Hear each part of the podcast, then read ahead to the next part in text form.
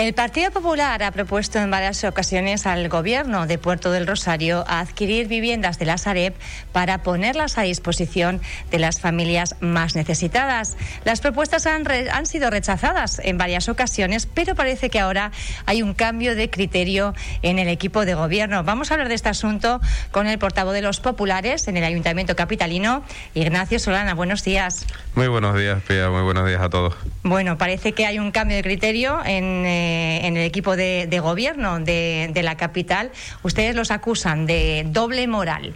Sí, la verdad que por un lado nos alegramos, nos alegramos profundamente de que hayan recapacitado, que se hayan dado cuenta de que las medidas que propone el Partido Popular eh, son buenas para los vecinos de Puerto Rosario, son buenas para la ciudadanía y que no por el simple hecho de que sean propuestas Mm, del Partido Popular tienen que recibir una negativa por, por su parte, que es el problema que nos estamos encontrando en el Ayuntamiento Capitalino eh, mes tras mes, cada vez que llegamos a un pleno y proponemos eh, determinadas acciones, principalmente sociales, y desgraciadamente la mayoría de gobiernos aquellos que venían a cambiar las cosas compuestas por partidos como el Partido Socialista o Podemos mm, daban la negativa por respuesta.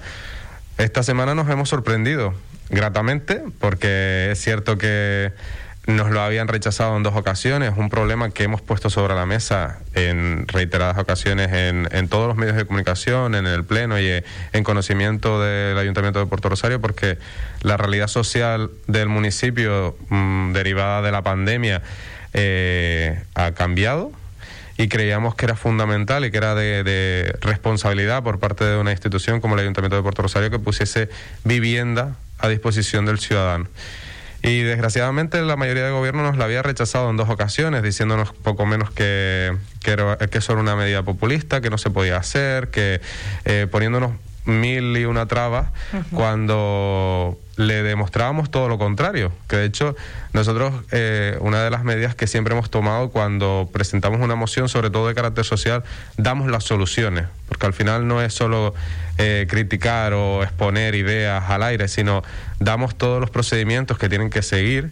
Ello se le puso al concejal de Hacienda en ese momento cuáles eran los procedimientos, cómo se tenía que hacer, dónde tenía que acudir, que el Sareb lo estaba haciendo con otros municipios de, de, España y que por qué Puerto Rosario miraba para otro lado cuando teníamos un problema de vivienda importante de ocupación. Y, y también de, de, inseguridad en determinadas zonas donde los edificios habían sido ocupados y podían ser rehabilitados por, la, por el ayuntamiento para destinarlos a vivienda social. las propuestas entonces iban dirigidas, por un lado, a adquirir esos inmuebles de, de la Sareb y, por otro lado, a rehabilitar eh, bueno, pues edificios que están en, en, mal estado eh, por parte del ayuntamiento, crear también, entiendo, empleo en esas, en esas obras y destinarlas a vivienda social. Claro, al final estamos con, el, con la adquisición por parte del ayuntamiento de viviendas eh, del Sareb, estábamos acabando con tres problemas. Uno, el problema de la vivienda, que es grave en Puerto Rosario, aunque la mayoría de gobiernos crea que no. Y de hecho, eh, era sorprendente como en el último pleno el señor concejal de Hacienda se llenaba la boca diciendo que, bueno, en Puerto Rosario solo había un 26% de paro y que, bueno, que eso era poco menos que era normal. Y acabamos con un problema de vivienda, acabamos con un problema de ocupación. Ayudábamos a generar empleo porque durante todo el procedimiento que se habilitara y se rehabilitaran las viviendas generaba, generas empleo y además acabas con un problema de inseguridad en muchas zonas de Puerto Rosario que desgraciadamente se están viendo eh, pues mm, en el foco por el problema de la ocupación está generando importantes eh, dificultades en cuanto a la, a la convivencia vecinal. ¿Tienen, ustedes datos de, de, cuánta vivienda pueda haber eh, si, si, realmente se realizara esa, esa remodelación, digamos, esa rehabilitación? ¿Cuánta vivienda de ese tipo se podría poner, eh, se podría destinar a las familias más vulnerables? Pues, realmente desconozco con exactitud cuánto, cuánta es la bolsa de vivienda que se podría habilitar, pero bueno, solo hay que darse un paseo por Puerto Rosario, eh, en el barrio de Rosavila, que nosotros una de las cosas que le decíamos al ayuntamiento era ponga el foco en Rosavila. Rosavila es un, un barrio de Puerto Rosario que parece que está en, en otro municipio porque lo tenemos totalmente abandonado por parte de la mayoría de gobierno. Le quita el eh, no hay servicio de guagua para poder venir hasta Puerto Rosario. No hay un habilitado un, o acondicionado una vía peatonal hasta el barrio y el problema es que los, los estamos dejando abandonados eh, con un problema de ocupación, de inseguridad, de trapicheo, que desgraciadamente la mayoría de gobierno parece que no lo ve. Y después, pero no solo el barrio de Rosavila, podemos pasear por el Charco, por el barrio de La Charca, por Favelo Alto y vemos como muchos muchos edificios se han quedado totalmente abandonados y, y que pueden ser una gran oportunidad que para el Ayuntamiento de Puerto Rosario para adquirir vivienda y no pone, no seguir utilizando suelo, que desgraciadamente el ayuntamiento está mirando para otro lado. Porque claro, hay un plan de vivienda también proyectado por el gobierno de Canarias, pero pide a los ayuntamientos la cesión de suelo para poder precisamente construir esa vivienda. Eh, pocos han sido en Fuerteventura los municipios, los ayuntamientos que han puesto a disposición ese suelo que requiere el Ejecutivo. Claro, es que el ayuntamiento se le ha, eh, desde el gobierno de Canarias, le han reiterado en, determinadas ocasiones al ayuntamiento de Puerto Rosario que dé suelo para, a disposición de vivienda social. Y hemos, eh, hemos escuchado la nada por parte de la mayoría. Por lo tanto, nosotros les estamos dando soluciones, soluciones además a corto plazo, que no es una solución que se puede dilatar mucho en el tiempo. Al final, la rehabilitación no es un no es algo muy costoso. y el procedimiento de aquí, lo discúlpeme, concejal, eh, quizá la Sareb, porque yo creo que eh, quizá la parte más dificultosa puede ser ahí, ¿no? En ese procedimiento de adquisición de esos inmuebles. Al final la Sareb es, un el banco malo. El banco malo, mal llamado el banco malo que al final es semipúblico, por lo tanto el procedimiento no debe ser tan engorroso y que se está haciendo en otros ayuntamientos, se está haciendo en, otros, en otras partes de España, se, está haciendo de esa forma, en lugar de adquirirlos a los bancos al uso, pues se alquila al Sareb porque los procedimientos se entienden que son muchísimo más eh, laxos y, se, y la celeridad es muchísimo mayor. Por lo tanto, no podemos seguir mirando para otro lado porque la vivienda es un problema grave en Puerto Rosario. No podemos seguir mirando al otro lado, pero tampoco tienen, eh, porque eh, toda esta reacción ahora del equipo de gobierno parece que es la opinión de uno de los concejales en un medio de comunicación, pero eh, no sabemos si realmente está toda la disposición del gobierno. Pía, espero y deseo que, que las, las últimas declaraciones del señor concejal sean la respuesta de la mayoría del gobierno y no solo un verso suelto que desgraciadamente lo vemos muy a menudo por la, en, Puerto Rosario, que cada concejal hace la guerra por su cuenta y cada uno opina y dispone como cree oportuno. Y espero que realmente esto sea algo meditado, algo reflexionado con la mayoría de gobierno y que ya empiecen a dar pasos y se den cuenta realmente de la realidad social de, que sufren los ciudadanos del municipio. Hablaba usted de, de uno de los eh, de las digamos urbanizaciones o, los complejos eh, sobre bueno los que más eh, denuncias están ustedes vertiendo en el sentido de alertar, ¿no? Hablamos de ocupación, de esa falta de comunicación también de los vecinos de, de, de Rosavila e incluso del mal estado de, de, algunas viviendas en esa en esa zona. ¿Cómo está la, la situación? ¿Continúa igual? ¿Se ha conseguido algo por parte de la corporación? Continúa igual, es cierto que el ayuntamiento cree que por asfaltar tres calles ya ha solucionado el problema en el, en el barrio y nada más lejos de la realidad. Eh, Rosavila es un problema que se puede extrapolar al resto de barrios de Puerto Rosario, porque lo que pasa en Rosavila no es algo que ajeno al resto de... No es un hecho aislado, Exacto, No, es, no es un hecho aislado. Al final te paseas por el, por el municipio, te paseas por la capital y desgraciadamente esa tónica de abandono y de, falta de, de motivación y de gestión se ve palpable. Y te voy a decir una cosa que puede ser una tontería, pero, pía, eh, que en pleno mes de ¿Abril? ¿Mayo? En abril, a mí me cuesta también ¿eh? el tema de las fechas, lo llevo, yo pregunto prácticamente todos los días. El primer mes de abril, que todavía... Eh, 28. 28 de abril, pues casi mayo. Eh, todavía nos encontremos que las luces de la Navidad estén colgadas en los árboles, llama poderosamente la atención y da reflejo de la falta de gestión y la falta de planificación que existe en el Ayuntamiento de Puerto Rosario. Es una, eh, es una desidia tal de que cada uno hace como quiere, cuando quiere y de la forma que cree oportuna, que no hay una, un programa íntegro de un municipio en, en toda su, su extensión y, y nos olvidamos muchas veces de zonas de Puerto Rosario que desgraciadamente están las están dejando marginadas, pero también en los pueblos de Puerto Rosario, los pueblos del, del municipio. Eh, solo hay que darse un paseo por muchos de ellos para ver la situación tan lamentable en la que se encuentran. Hoy precisamente al Matorral acude el diputado de Nueva Canarias, Pedro Quevedo, que creo que ha vuelto a cambiar la, convocatoria. Estaba prevista a las 4, ahora me parece que a las 5 me apunta aquí el, compañero. Eh, vuelve también eh, otro partido político al Matorral. Eh, son muchos los que son muchas las formaciones que se pasean por allí, pero las cosas continúan igual. O peor desgraciadamente, o peor. Al final, Pedro Quevedo, muy bien, bienvenido sea a la isla de Fuerteventura, pero creo que llega tarde.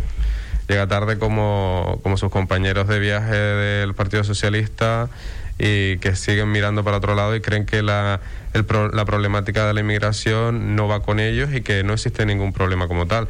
Que se lo pregunten a los vecinos de, del Matorral, día tras día, cómo se encuentra la situación. Primero, un barrio que está, o un, un pueblo, el barrio del Madoral que se encuentra totalmente abandonado por el ayuntamiento. Que pueblo, ¿eh? Me dicen pueblo. Pueblo. pueblo de Matorral. Que, tiene iglesia, centro cultural. Pero bueno, hay veces como depende con qué... Yo lo voy preguntando, le voy diciendo, Manolo Miranda dijo que era pueblo y además lo hizo de una forma muy contundente. Yo creo que, que al pueblo del Matorral hay que tratarlo con, con mucho más tacto, con mucho, mucho más mimo y creo que hay que respetar la decisión de, un pueblo que desgraciadamente se ha visto abandonado completamente por... Pero se está utilizando por parte de los partidos políticos eh, esa realidad porque al final vemos el drama de la inmigración que al final eh, son víctimas, eh, también los, los, ciudadanos y ciudadanas de, del pueblo del Matorral porque están sufriendo unas consecuencias de una forma determinada de gestionar la, la migración y al final no se está atendiendo a los requerimientos, ¿no? Pero parece que a nivel electoral aunque queden todavía dos años, hay bastante interés en, sacarse una foto con los vecinos del, Matorral. Yo, Pía, sinceramente creo que habrá partidos políticos o habrá personas independientes que lo estén utilizando con carácter político, pero creo que hay que ser responsable. Con el tema de la inmigración hay que tener, hay que velar por la responsabilidad y creo que, que tenemos que estar todos unidos, porque al final el problema de la inmigración no solo afecta a la isla de Fuerteventura, afecta a toda Canarias.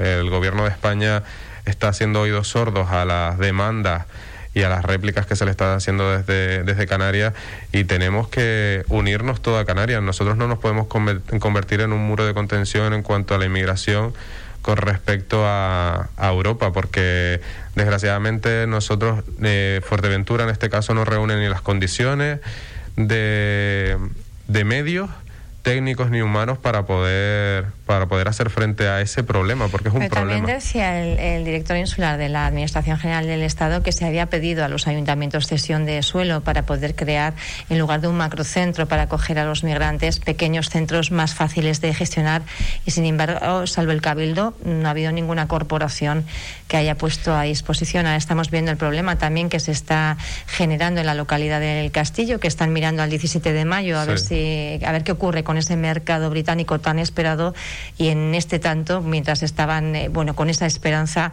resulta que ven cómo los migrantes van a eh, están alojados ya en un centro de hotel de la, de la localidad. La palabra es improvisación y en este y en la inmigración no se puede improvisar.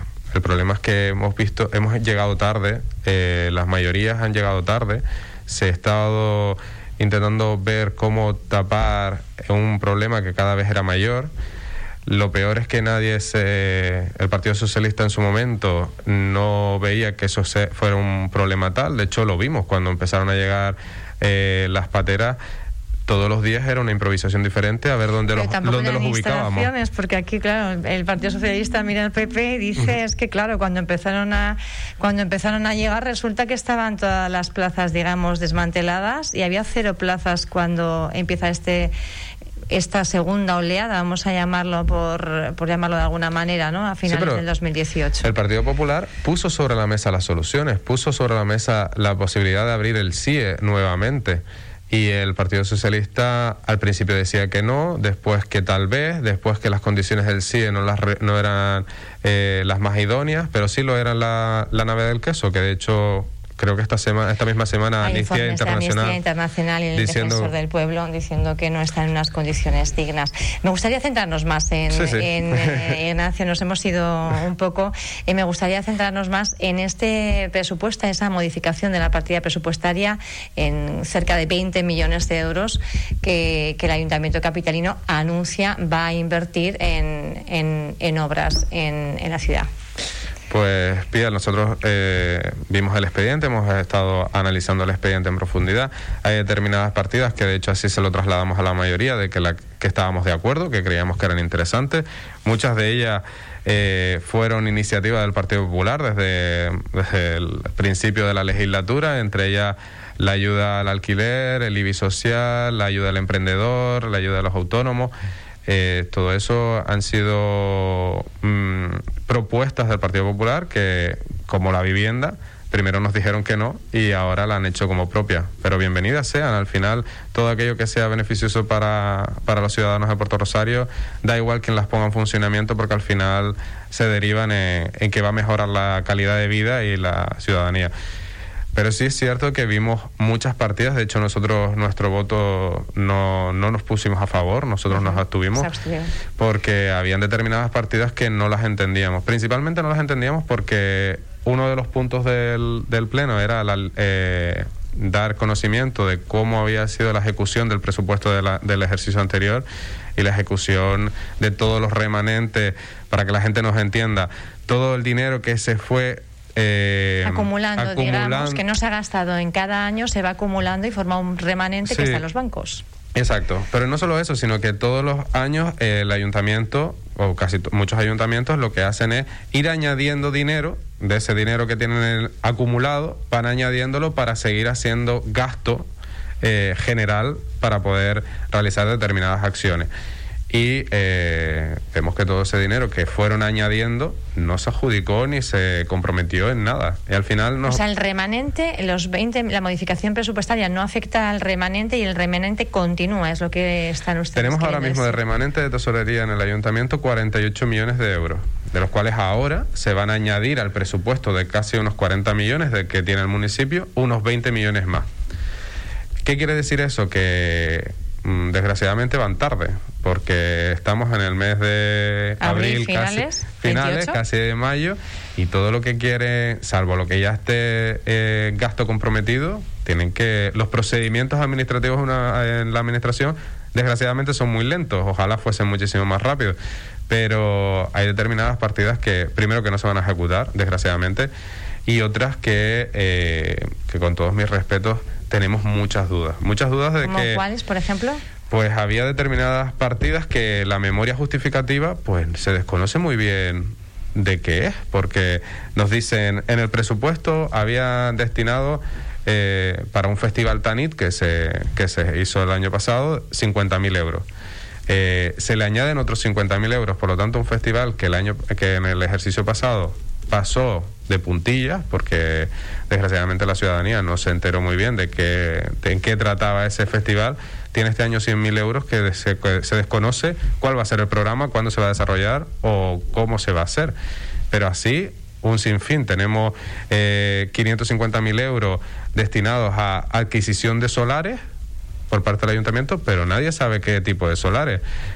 tenemos dos millones y medio en obras pero nadie, nadie nos especifica en qué obra bienvenido sea todo el dinero que se vaya a hacer en obras, pero lo que nosotros le pedimos es un poco más de rigor a la hora de crear las memorias, de decirnos, bueno, pues se va a hacer esta obra que... que Tener conocimiento de a qué se va a destinar el dinero. Claro, no, esto es dinero público y tenemos que darnos cuenta que esto no es la pólvora del rey, esto es dinero de todos los ciudadanos. Ignacio, tenemos que ir eh, concluyendo, pero me gustaría em, dos cuestiones. La sentencia de DISA, mañana tenemos a, a los vecinos de las 90 y 91 que están bastante disgustados porque que, bueno, pues también por lo que dijo el alcalde Juan Jiménez en, en esta casa, parece que la sentencia, el tenor de la sentencia, o sea, el, digamos, eh, el, fin de la sentencia, va, va también, bueno, pues a dar la razón a DISA, ¿no? Eh, ¿Ustedes qué opinan desde el Partido Popular? Pues mira, Pía, nosotros en el último pleno pedimos una comparecencia a la parte política, a los, a los eh, concejales tanto de urbanismo y patrimonio como de industria Y desgraciadamente se hablaron de banalidades, porque la mayoría de gobierno lo único que nos dijo fue parte eh, legal, pero nada de la parte política y de qué se iba a hacer por los ciudadanos de la zona, los afectados realmente. Nosotros le pusimos sobre la mesa de que ya las 90 y las 91 ya lo llevaron con anterioridad, se los pusieron a la mayoría de gobierno y le dijeron que con técnicos externos, no técnicos de que, la, que las viviendas tenían un problema estructural grave, que es que lo peor de todo es que, que tienen dinero del gobierno de Canarias para poder ser rehabilitadas y que el ayuntamiento no lo ha solicitado y que el hecho de, empezar con una pica a, abrir las zanjas para poder poner las tuberías en la puerta de sus edificios podía eh, suponer un grave inconveniente y un grave eh, riesgo de derrumbe. Eso se lo poníamos eh, aquí, también se lo presentábamos al, al, alcalde cuando estuvo en esta casa y dijo que hay informes del ayuntamiento, de técnicos del ayuntamiento, que dicen lo contrario, que, que esos pilares están bien y que no hay peligro. El señor concejal el otro día dio conocimiento en el Pleno que desconocía esa información.